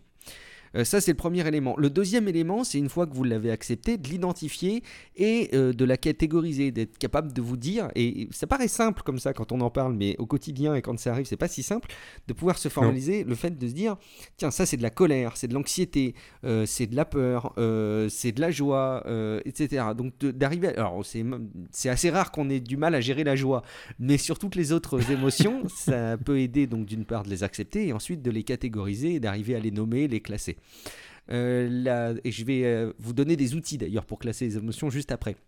La troisième étape, c'est de l'accepter, c'est-à-dire de, de ne pas la refuser. Bah oui, quand vous ressentez euh, de la colère vis-à-vis de quelqu'un, ça ne veut pas dire encore une fois que vous devez vous mettre en colère et, formaliser votre colère, mais juste d'accepter le fait que vous êtes en colère.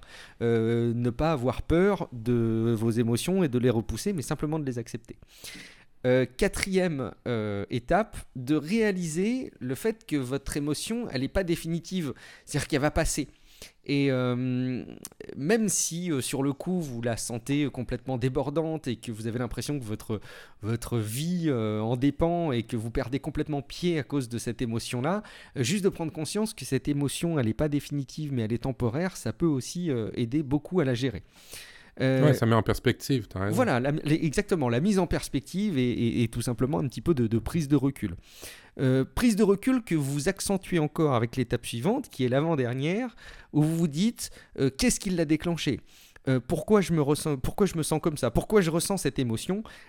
Pour vous permettre là d'analyser les origines de cette émotion pour peut-être euh, par la suite arriver à mieux identifier les moments qui vont euh, vous amener à, ressentir cette émotion qui vous est pénible à gérer. Et puis, euh, la dernière, c'est bah, laisser aller votre besoin de contrôle des émotions parce que je pense qu'on est très nombreux, moi en tout cas je me mets vraiment dans cette, catégorie, de gens qui ressentent le besoin de gérer une émotion et la, et de la contrôler. Et finalement, le but, euh, c'est pas de contrôler les émotions et c'est pas de les gérer, mais avec ce petit process d'arriver à comprendre que les émotions sont aussi la conséquence d'un certain nombre de choses, que là, euh, pour lesquelles vous pourrez peut-être intervenir et peut-être faire quelque chose, mais d'arriver à comprendre que c'est pas sur les émotions qu'on doit forcément travailler, euh, mais plutôt sur notre regard qu'on en a et sur les causes de ces, de ces émotions. J'ai trouvé ces, ces six étapes peut-être là encore, elles peuvent paraître peut-être un peu cucu, mais euh, moi, elles m'ont parlé et je pense que je suis à même de me, de me mettre ce petit graphique quelque part sur mon smartphone pour m'aider dans, dans, certaines situations. Euh, je ne sais pas si tu as le sentiment d'apprendre quelque chose, Matt, sur cette gestion des émotions. Est-ce que ça te parle? C'est des choses que tu fais, que tu fais pas? Ben, c'est difficile. C'est difficile d'avoir ce recul-là au moment où tu as l'émotion. Parce mm. que, euh, typiquement, euh, l'émotion, c'est très animal des fois. Hein.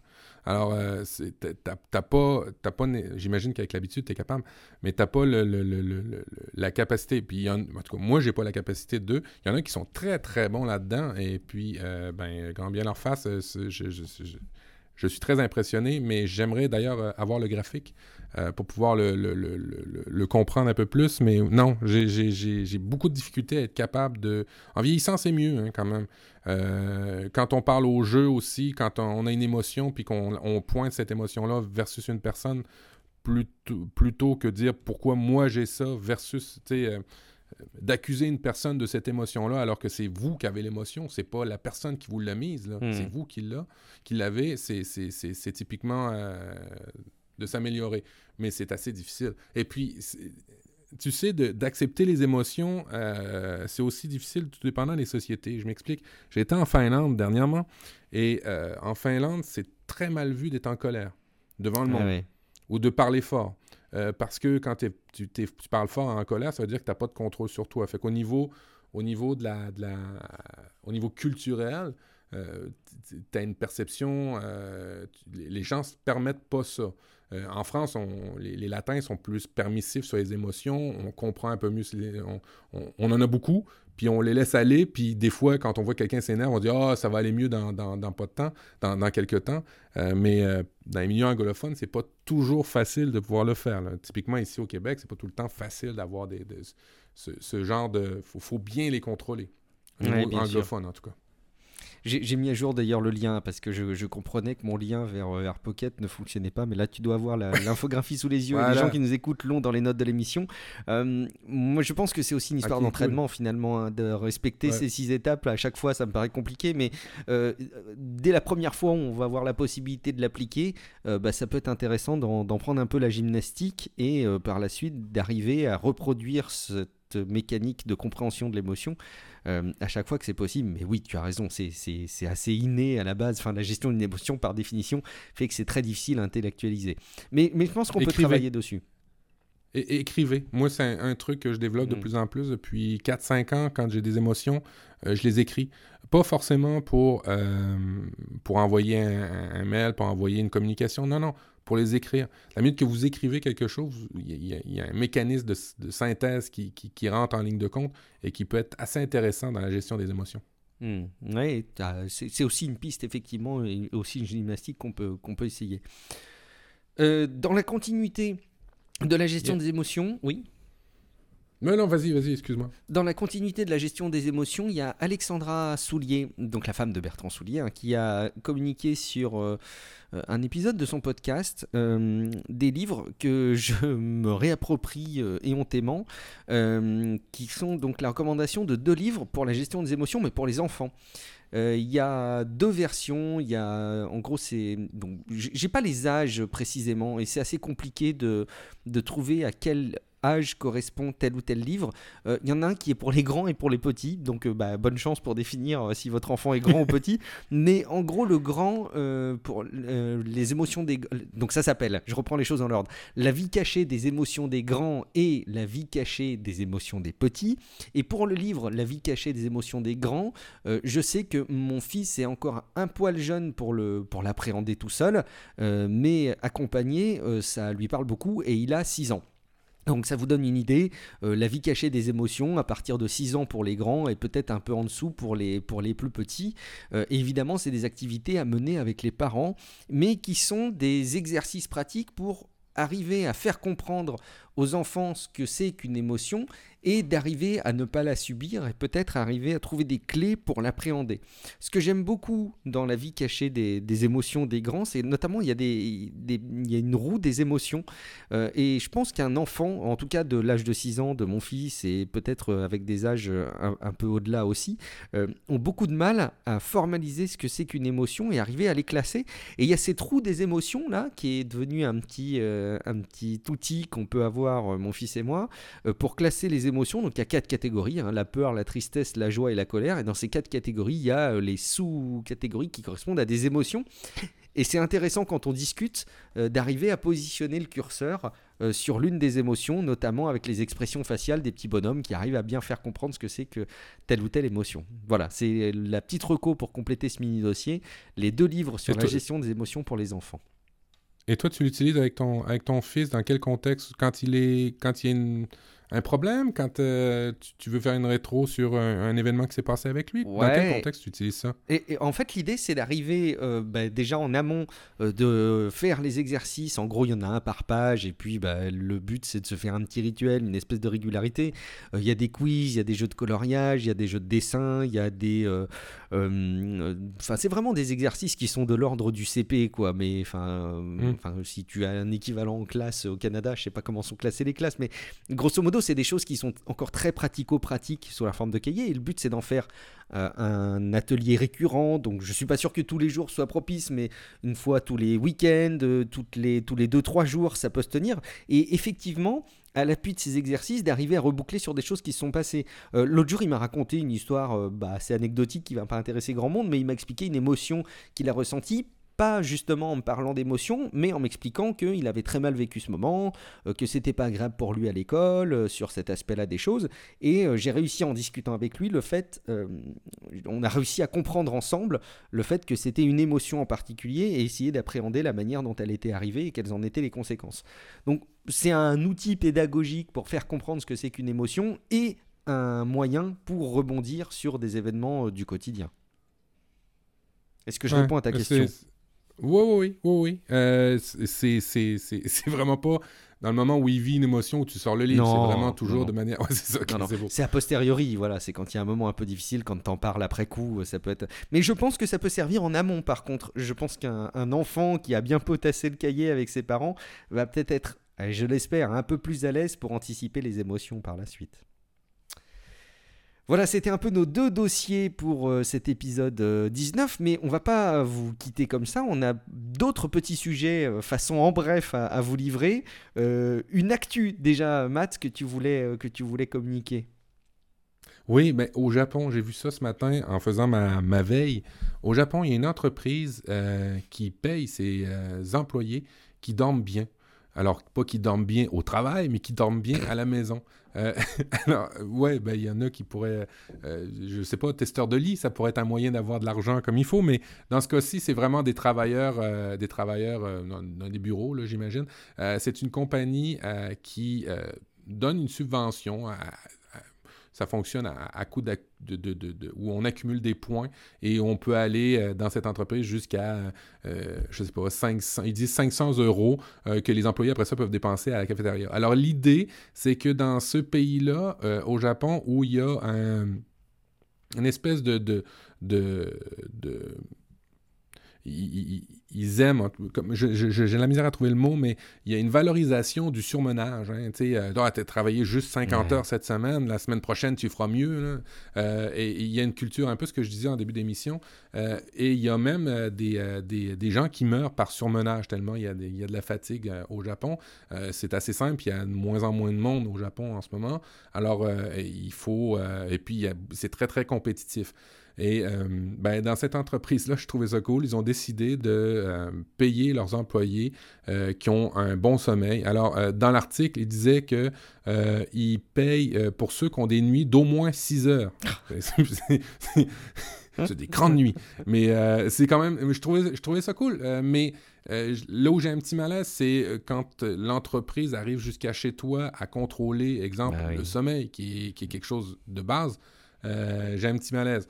Alors, le Nord-Américain en moi qui aime ça avoir des métriques, tout quantifié, tout ça, est content, mais l'Européen en moi qui voit ce genre de nouvelles-là, je suis un peu, euh, un peu distant. J'ai un peu de, de difficulté, mais au moins la, chose positive de cet article-là, c'est que euh, ben, les entreprises commencent à se rendre compte, en tout cas dans cet article-là, les entreprises au Japon commencent à se rendre compte que ça ne sert à rien de pousser le bouchon à un employé, le, pousser au bouchon au maximum de ses capacités, parce qu'en bout de ligne, vous allez le perdre. Il va travailler moins bien, il va être moins performant et ainsi de suite. Et euh, ça, je trouve ça cool. Euh, il y a une espèce de philosophie du bien-être au travail qui est en train de se développer. Même aux États-Unis, il commence à avoir des, des, entreprises qui donnent toutes sortes de trackers pour la santé, qui payent toutes sortes d'activités pour leurs employés dans un continent où, euh, aux États-Unis, il n'y a pas de minimum de vacances annuelles. Hein. Tu peux commencer à travailler dans des entreprises où il n'y a aucune, aucune euh, garantie sociale sur quoi que ce soit. Ici au Canada, je vous rappelle, hein, les Européens, vous m'écoutez, le minimum, c'est deux semaines de vacances. Et il y en a beaucoup qui ont juste deux semaines de vacances. Hmm. C'est hallucinant, hallucinant. Les Européens qui viennent ici euh, trouvent ça délirant que les heures de fermeture des magasins sont tous les soirs à 21h, euh, que ça ouvre les samedis et dimanches. Alors, euh, tu sais, vous avez un bon tissu social, mais partout ailleurs, c'est pas nécessairement le cas. Et notamment au Japon, où là, il commence à avoir une culture de bien dormir pour les employés. C'est ce que tu, cites souvent, hein, le fait que le, le, Québec, la recherche de l'emploi, et qu'il faut venir au Québec euh, parce qu'il y a la qualité de vie et qu'il y a beaucoup de travail. Mais attention, hein, il faut peut-être mettre, faudra être capable de mettre une croix sur pas mal de congés qu'on a ici en France notamment. Alors, ben, tu vois, euh, j'ai référé un, un ami euh, suisse dernièrement et il commence, euh, dans, les entreprises s'adaptent aussi ici, hein. même si c'est pas légiféré, le marché ah, privé commence à s'adapter et ben là, il va avoir à peu près six semaines de vacances. Ah oui, ça va. Incroyable pour, incroyable pour nous, c'est quand même. Tu m'étonnes moi, j'ai pas commencé ça quand j'ai commencé à travailler. Je travaillais du lundi au samedi euh, de 7h à 9h le soir. Hein. C'était pas du tout le même, euh, le, même que maintenant. Ce qui fait que les entreprises commencent à s'adapter. Puis oui, euh, on a une belle qualité de vie et oui, venez travailler chez nous. tu n'en démords pas pour, euh, pour ta mise en avant du, des métiers au, Québec, mais c'est très bien. Euh, et, et, suivez les recommandations de Matt parce que je pense qu'il y a des opportunités à faire quand on peut. moi, je voulais livrer un petit truc de pro, ça n'a rien à voir, on saute du coq à l'âne comme on sait si bien le faire.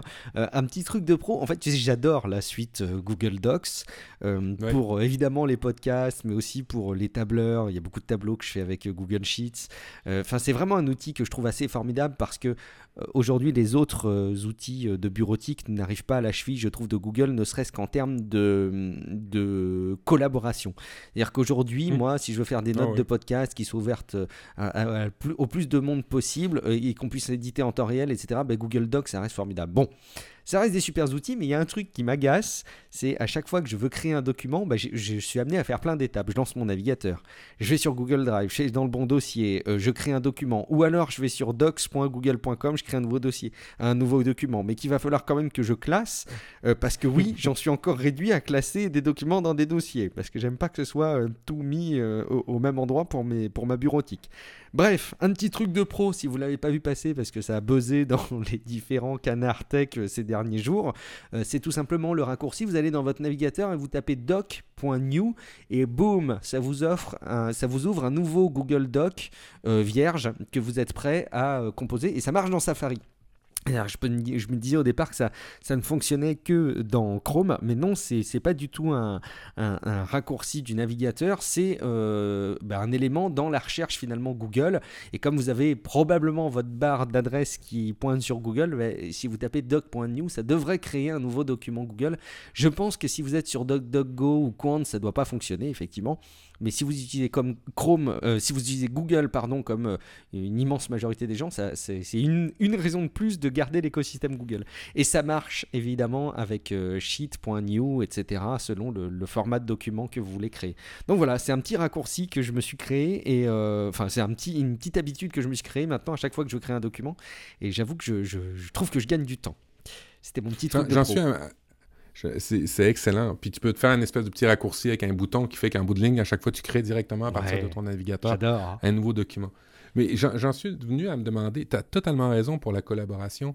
Et, et, je, je, je, travaille de plus en plus avec les outils de Microsoft, avec d'autres outils pour la collaboration, mm-hmm. mais c'est pas encore aussi snappy. J'arrive pas à trouver le terme là-dessus, mais ça accroche tout le temps un petit peu pour la synchronisation, ça accroche un petit peu. Tu sais, quelqu'un tape de quoi, tu, tu, le vois comme 10 secondes après, c'est pas encore inné. Et, en plus, c'est pas tout à fait les mêmes tarifs. Quand vous avez dans la version pro euh, de Google versus la suite 360, c'est beaucoup, beaucoup ben moins cher chez, chez Google.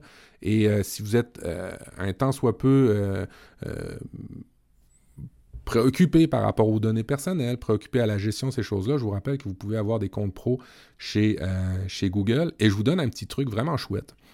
Vous allez sur google.domain, D-O-M-A-I-N, et vous pouvez vous créer un domaine. Vous pouvez avoir votre propre adresse URL. Euh, hein. Vous pouvez prendre exemple euh, guillaumevendée.me. Ah non, celui-là existe, mais vous pouvez en prendre un autre. Euh, vous pouvez prendre exemple profduweb.com et vous l'achetez et ça coûte ça coûte 17 dollars canadiens, c'est à peu près quoi 13 euros, 10 euros. en plus de ça, votre nom de domaine est sécurisé. et il y a un petit bouton. à partir de 9 euros par an en tout cas et, votre nom de domaine est sécurisé. Hein. Personne n'aura cette information-là. Contrairement aux autres registraires de nom de domaine qui vous coûtent euh, ben, le nom de domaine, plus après ça, un frais pour sécuriser ce nom de domaine-là au, terme des registraires. Mais bref, vous vous achetez un URL, 9 dollars par année. Et après ça, vous avez un petit bouton. Une fois que vous l'avez acheté dans votre interface de Google, vous avez un petit bouton pour vous créer directement votre suite, Google Suite, à partir de ça. C'est-à-dire, à partir de Google, avoir votre adresse de, mail, de courriel qui part à partir de ce nom de domaine-là.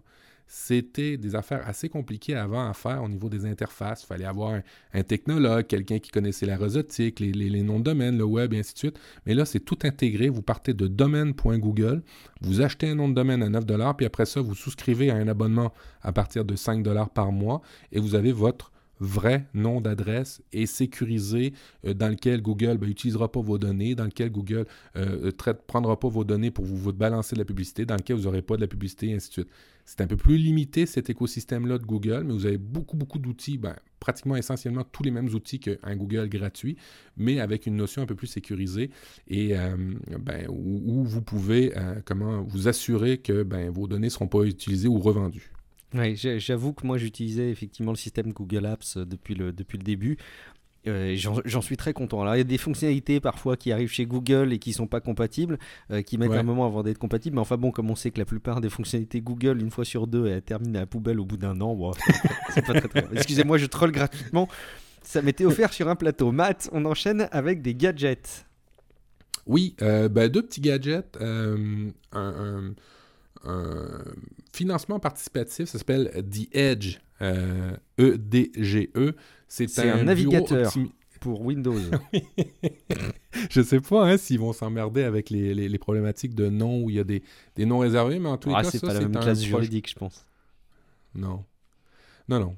Ça, c'est un projet sur Indiegogo. C'est un simple bureau euh, optimisé pour la productivité qui va permettre de s'adapter aux à votre vie, en fait. Si vous avez besoin de travailler peut-être plus debout ou un peu plus penché ou que vous voulez avoir un meilleur maintien pour le dos, euh, c'est un bureau euh, pliable en plus de ça qui vous permet, ben, de, une fois que vous avez fini de travailler votre séance de travail, de le cacher en arrière du divan et ben, vous pouvez avoir euh, votre, profiter de votre salon très, très ben, à vous.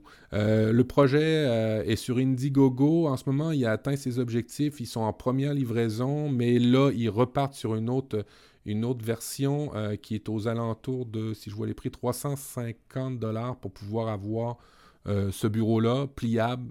Vous irez faire un tour sur les notes de l'émission. Euh, moi, j'ai trouvé ça super intéressant dans le contexte où vous avez des petits appartements et que vous voulez avoir de quelque chose d'optimal puis de bien, bien ergonomique pour vous. The Edge est, est, pas mal intéressant. The Edge Desk, en fait. L'Ultimate Desk pour la productivité. Comment tu fais pour le, le, le, planquer après? Tu, tu, dis, enfin, il se replie, comment ça marche oui, ce truc? C'est ça. C'est ça, il se replie. C'est un peu à l'image, je ne sais pas si vous avez déjà vu ça chez Ikea, les espèces de chaises où il y a un, simplement un coussin puis un autre coussin pour les genoux où on s'encastre dedans. Bon, ben, c'est le même, le même design un peu, sauf que là, il y a un bras et une espèce de bureau qui se déplie. Euh, et, le tout forme un, bureau dans lequel vous pouvez travailler semi-debout, semi-assis ou même carrément debout. Et une fois que tout se replie un peu comme une planche à repasser, tout simplement, euh, vous pouvez après ça le glisser en arrière du, du, divan ou en dessous du divan et vous avez ben, le meilleur de deux mondes, c'est-à-dire un bureau à la maison et puis pas forcément prendre l'espace pour. Je trouve ça cool. Ouais, je trouve ça cool aussi. Par contre, qu'est-ce qu'ils ont l'air idiots, les gens, euh, en photo euh, dessus C'est fou, hein Si vous cherchez le style, c'est pas ce genre de produit. Par contre, ça a l'air vraiment intéressant. Il va falloir que je Ils ont l'air d'être au cabinet. C'est oui, les toilettes turques qui ont la même position. Mais des toilettes bizarres. bon, allez regarder les photos. vous nous direz ce que vous en pensez. un autre gadget cool dont tu as le secret.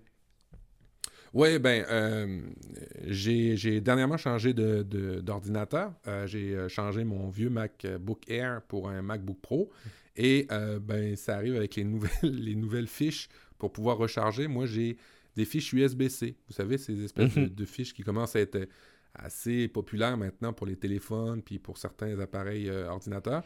Euh, mais par contre, ce que j'aimais bien dans mon MacBook Air, c'était le MagSafe. Tu sais, cette espèce de, mm. chargeur qu'on mettait sur le côté que la minute qu'un enfant passait trop proche du fil, ben, il arrachait pas ton portable, il, il foutait pas dans le mur. C'était juste le fil qui décrochait, puis c'était juste les mains. Euh, ça, je trouve qu'ils l'ont échappé un peu à Apple. Ben, euh, là, c'est un petit, un petit bidule qui coûte à peine une quinzaine d'euros. Vous mettez, vous en fichez il y a une partie que vous enfichez dans le, port USB-C et l'autre, vous enfichez sur le, port de recharge. Et eh bien, ça répète un peu le MagSafe. Par contre, il y a deux, soucis par rapport à ça. C'est que euh, vous ne bénéficiez plus après ça quand vous perdez un port hein, tout le temps. Ce port-là va être pris pour cette recharge-là. Ça, c'est le premier, le premier problème. Et le deuxième problème, c'est que euh, ça ne permet pas de transférer les données. C'est vraiment juste pour recharger. Hein. Alors, ce petit bidule-là, si vous voulez juste recharger et que vous voulez le retour du MagSafe comme vous aviez, ben c'est vraiment parfait. Mais par contre, si vous voulez faire du transfert de données avec, ça, ça ne marche plus. Et puis, ben, ça, vous, ça vous prend un port USB-C euh, de prix. Fait que si vous avez un, je vous dirais, les, les, ordinateurs avec juste un port USB-C, c'est peut-être pas le meilleur produit. Mais moi, vu que mon MacBook Pro en a quatre, je pouvais me permettre d'en gaspiller un juste pour la fiche euh, aimantée. effectivement. Bah, ça t'oblige par contre de, à, recharger. Enfin, ça t'oblige non, tu peux changer ton petit adaptateur, mais hum, tu perds un peu ce côté pratique de pouvoir recharger du côté que tu veux, quoi. Ça, c'est un truc qui est cool aujourd'hui avec les, nouveaux ordinateurs, c'est que tu peux charger avec le côté que tu veux finalement. Bon, avec ça, tu. Tu vois, je l'avais même pas. Moi, j'ai toujours rechargé un Mac à gauche. C'est à gauche que ça se recharge, Guillaume. Je vois pas pourquoi qu'on parle d'autre chose. c'est vrai. J'avais même, pas pensé. J'avais même pas pensé. ah bah écoute, comme ça, on, apprend ensemble. C'est cool. Euh, allez, un dernier élément euh, qui va peut-être euh, être classé par votre jugement hâtif dans la catégorie des trucs où on enfonce des, des portes ouvertes. mais c'est un article sur lequel je suis tombé. Ça fait partie de ces articles que j'ai lus dans Pocket et que je, que je trouve cool et intéressant, qui parle de cette fâcheuse habitude qu'on a de s'ajouter des choses dans la vie. Euh, mhm. Et notamment des applications, notamment des objets, notamment euh, des habitudes, notamment peut-être parfois même des relations. Et c'est difficile d'arrêter d'ajouter des choses dans notre vie. Euh, et l'article que vous irez lire, si jamais vous lisez bien l'anglais, vous synthétise un petit peu le fait qu'aujourd'hui, il y a notamment beaucoup de choses qui sont gratuites et sur lesquels on ne se pose pas la question. On voit que le truc est gratuit, attaque bénéfice pour moi, nouveau, nouvel usage, boum, j'installe, euh, je, teste. Euh, évidemment, je le dis pour les, pour les applications, mais on peut l'imaginer euh, appliqué à beaucoup d'autres choses. Mais combien de fois est-ce qu'on a vu passer une application gratuite qu'on trouve nous apporter un service et donc on l'installe parce qu'on trouve ça pratique? Euh, et c'est moins le cas d'ailleurs quand il y a des applications payantes ou d'ailleurs quand quelque chose coûte un peu d'argent dans le quotidien. Euh, ben, quand ça représente plus de budget, évidemment, on y réfléchit à deux fois. Mais quand c'est gratuit, on se fait vite avoir, ou quand c'est pas cher, on se fait vite avoir. Et euh, juste le raisonnement, la recommandation de cet article que j'amène beaucoup moins bien et avec beaucoup moins de, de saveur éditoriale, c'est simplement de ne pas se limiter à évaluer ce que ça va nous apporter. C'est-à-dire quand vous euh, voyez une application passer qui fait euh, quelque chose euh, de pratique pour vous et qui est gratuite, plutôt que de simplement considérer le fait qu'elle vous apporte ce service, peut-être que ça vaut le coup de considérer aussi les inconvénients de cette application et, notamment ce qu'elle vous enlève. Bah, ce qu'elle vous enlève, ça peut être évident dans le cas d'une application, c'est ça vous prendre de la place, ça vous faire une icône en plus, ça vous faire du temps passé à, à utiliser quelque chose. il peut y avoir plein d'inconvénients auxquels on ne pense pas forcément et qu'on n'évalue pas parce qu'on se résigne à ne voir que l'avantage de ce qu'on ajoute dans sa vie. Donc finalement, que ce soit sur euh, des choses immatérielles, des objets, euh, que ce soit euh, peut-être même des relations que vous pouvez vous ajouter dans, dans, votre vie, ça vaut le coup de ne pas simplement évaluer le bénéfice que vous en tirez, mais peut-être d'en faire une évaluation un peu plus critique et aussi d'évaluer ce que ça va vous rajouter de négatif au quotidien pour arrêter d'ajouter systématiquement des choses dans votre vie. Est-ce que tu as le sentiment, toi, Matt, d'ajouter plein de choses dans ta vie? Qui te servent pas forcément. Et, c'est drôle. Et c'est drôle euh, si. Oh oui, oui, oui, mais totalement, totalement. Euh, oui, oui, oui. Écoute, euh, le, le, la réflexion de vendre un des deux véhicules qu'on avait, ça faisait entièrement partie de ça. C'est ah. que on en a deux véhicules, mais pourquoi on en a deux? Est-ce qu'en bout de ligne, finalement, c'est pas plus limitant d'en avoir deux? Parce que deux changements d'huile, des changements de pneus, des, des entretiens, des assurances et ainsi de suite. Ouais, c'est ça.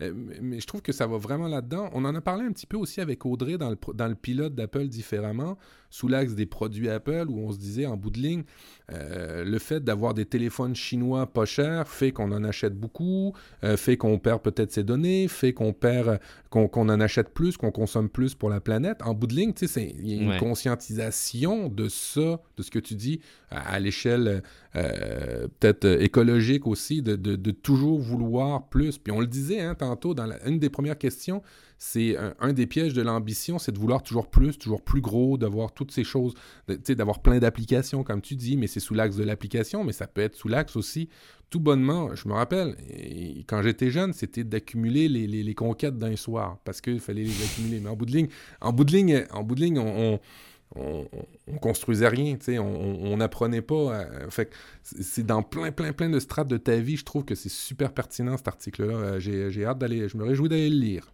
Ah, il, est, rapide à lire en plus. Euh, ben voilà, parfait. On a, on a bouclé un peu tous les contenus qu'on voulait vous apporter. On a une, une partie un peu plus inspiration. Euh, moi, je voulais vous relater une très courte histoire euh, qui fait partie de ces éléments que j'ai entendus dans le cadre de cette, formation euh, que je fais et qui m'a parlé. Et j'étais intéressé de vous la partager, peut-être de, de, voir quelles étaient vos réactions. c'est une histoire, alors je pense que c'est de l'ordre de la... C'est un peu comme une parabole, quoi. Je suis pas certain que ça ait une origine historique très réelle. mais imagine-toi deux sœurs qui se battent pour une orange. Euh, et chacune de mm, ces deux sœurs veut absolument un peu de l'orange, euh, et donc euh, bah, ce chamaille à ce chamaille, et la conclusion la plus évidente, c'est que bah, coupe l'orange en deux, et, et, donc on espère les satisfaire comme ça. Et en fait, on regarde ce qu'elles font toutes les deux, et il y en a une qui commence à prendre sa moitié d'orange pour se presser une orange et de se faire un jus d'orange. Et l'autre prend l'autre moitié d'orange pour râper le zeste de l'orange parce qu'elle a juste besoin du zeste pour sa recette de cuisine.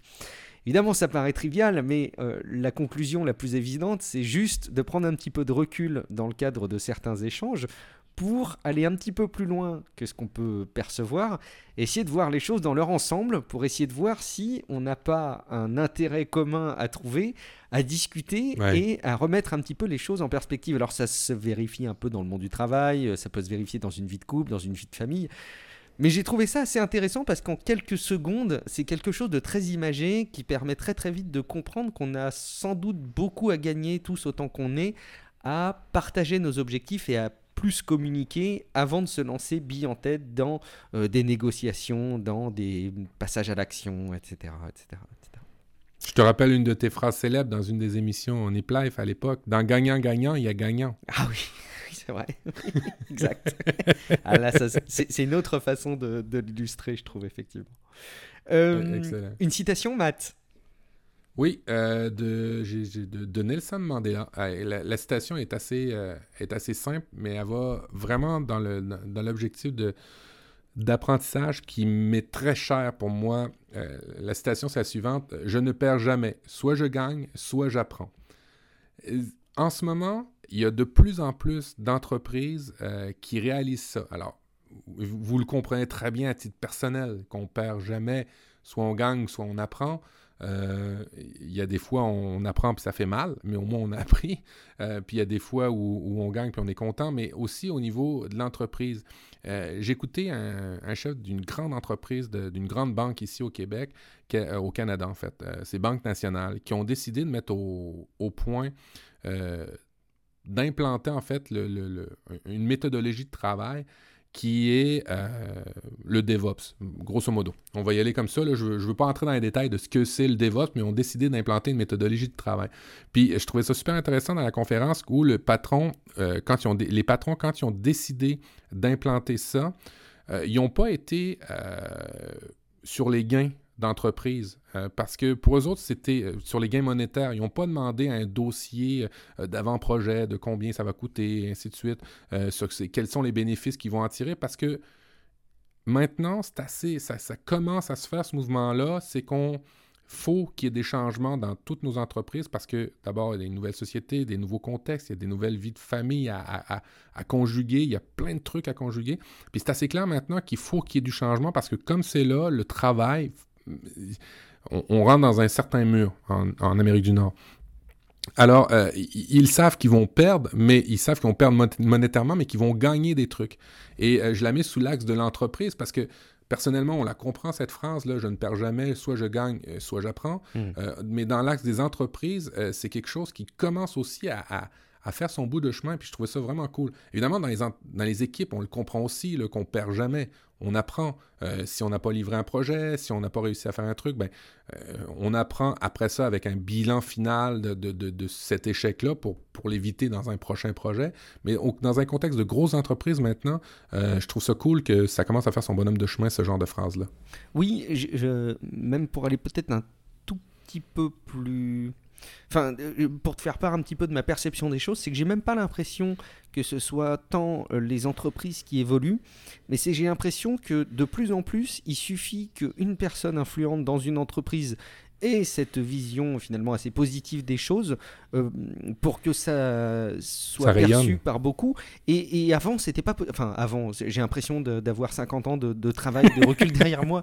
J'ai le sentiment que c'était pas le cas il y a pas si longtemps encore dans les entreprises. C'est-à-dire qu'il y avait une forme de fonctionnement qui visait à dire euh, ben, il, faut, il faut satisfaire l'objectif, point. Enfin, je veux dire, on voit pas forcément la plus-value à avoir fait un échec. Et, aujourd'hui, il y a de plus en plus la possibilité pour euh, des collaborateurs dans cette entreprise de partager la vision que tu décris et que ce soit très bien accepté, que ce soit très bien perçu et que ce soit encouragé. Et, ça montre à quel point ça évolue et, c'est très cool. Et c'est très cool, effectivement. Oui, oui, oui, vraiment. Euh, alors, évidemment, on euh, on fait pas tout exprès pour avoir des échecs, pour dire Ah ben ouais, mais moi, je veux apprendre. Non, non, euh, attendez. Il faut mettre ça en perspective quand même. Il faut pas faire n'importe quoi. Mais c'est pas perçu comme une finalité. Puis je pense aussi que que, que, ces mentalités-là changent aussi en, Europe et c'est chouette. Parce qu'un échec, ben, t'as pas fini. Euh, exemple, une faillite personnelle ou des trucs comme ça, ben, t'as appris de ça. C'est plate, c'est dommage, tu vas avoir à payer plus tard, mais t'es pas une mauvaise personne en soi. T'as appris des trucs, t'as mal fait, que tu referas mieux la prochaine fois. Oui, une philosophie qu'on répète assez souvent dans Real Life, hein, si je dis pas de bêtises. Euh, Excellent. Merci beaucoup, Matt, pour cette chouette citation et, pour euh, avoir euh, pu partager ce moment avec toi. Euh, avant qu'on rappelle aux gens où est-ce qu'ils peuvent nous solliciter, on va peut-être vous toucher deux mots quand même de, la continuité du podcast qui, je pense, va reprendre la, régularité qu'on avait réussi à installer ben, finalement toute cette année 2018 et sur la fin de l'année 2017. C'est-à-dire, en gros, une émission par mois au moins, avec toujours un, un format qui, on se veut, assez libre. soit on a des choses à dire, euh, soit on veut rencontrer des gens et on a des chouettes invités qui se, qui se profilent à l'horizon. Donc je sais qu'on a eu des retours, notamment qui nous disaient j'adore ces émissions, vous avez des invités et je pense que c'est aussi là où on adore faire e-life avec Matt. On aime bien aussi avoir ce format d'émission où on vous livre un petit peu nos contenus, nos réflexions, des petits travaux qu'on peut mener individuellement chacun à notre niveau. Et surtout, ce qui compte pour nous, vous le savez plus que jamais, c'est vos retours. Et vos retours, vous pouvez les faire de plein de manières différentes, mais je vous les rappelle quand même sur relifepodcast.com. Euh, vous avez la possibilité de déposer un commentaire sur l'article de, l'émission ou avec la petite, euh, le petit micro en bas à gauche de l'écran qui vous permet de déposer un message audio de une minute, je crois, Matt si je dis pas de bêtises. Oui, oui, exact. Euh, vous, une petite capsule, vous pouvez le faire à partir d'un téléphone même. C'est vraiment, vraiment simple à faire. Une petite capsule audio. et puis, de toute façon, on publicisera, on publiera jamais vos capsules audio sans votre accord. Alors, vous inquiétez pas. Faites ça comme si c'était plus rapide que nous écrire un long texte. Des fois, vous avez peut-être pas vous avez peut-être pas les mots parlent des fois mieux que les, les, écrits. Des fois, ça arrive et des fois, les gens sont plus à l'aise. Alors, n'hésitez pas, utilisez ça. On ne garde pas vos données, on les publiera jamais sans votre accord. Ça, c'est quelque chose de très pratique, je trouve, ce retour répondeur. Et puis, bah voilà, de, plein de manières habituellement euh, utilisées sur les réseaux sociaux notamment. Vous pouvez faire des réactions à cet épisode 19 de Relife. Et vous pouvez nous contacter individuellement. Matt, où est-ce qu'on peut te retrouver sur Internet? Où est-ce qu'on peut interagir avec toi? Ben, profduweb.com, vous allez retrouver tous les moyens de me contacter, que ce soit en public, en privé. Et puis, ben, si vous voulez des, des, bonnes adresses ici, si vous venez, ben, ça va me faire plaisir de les partager. Et moi, c'est Guillaume Vendée. Vous me retrouvez sur guillaumevendée.fr et partout là où un moteur de recherche vous donne des résultats quand vous tapez Guillaume et Vendée, mais sans le E à la fin du département. Vous ne faites pas voir, sinon vous allez tomber dans des résultats qui n'ont rien à voir et ce serait quand même dommage.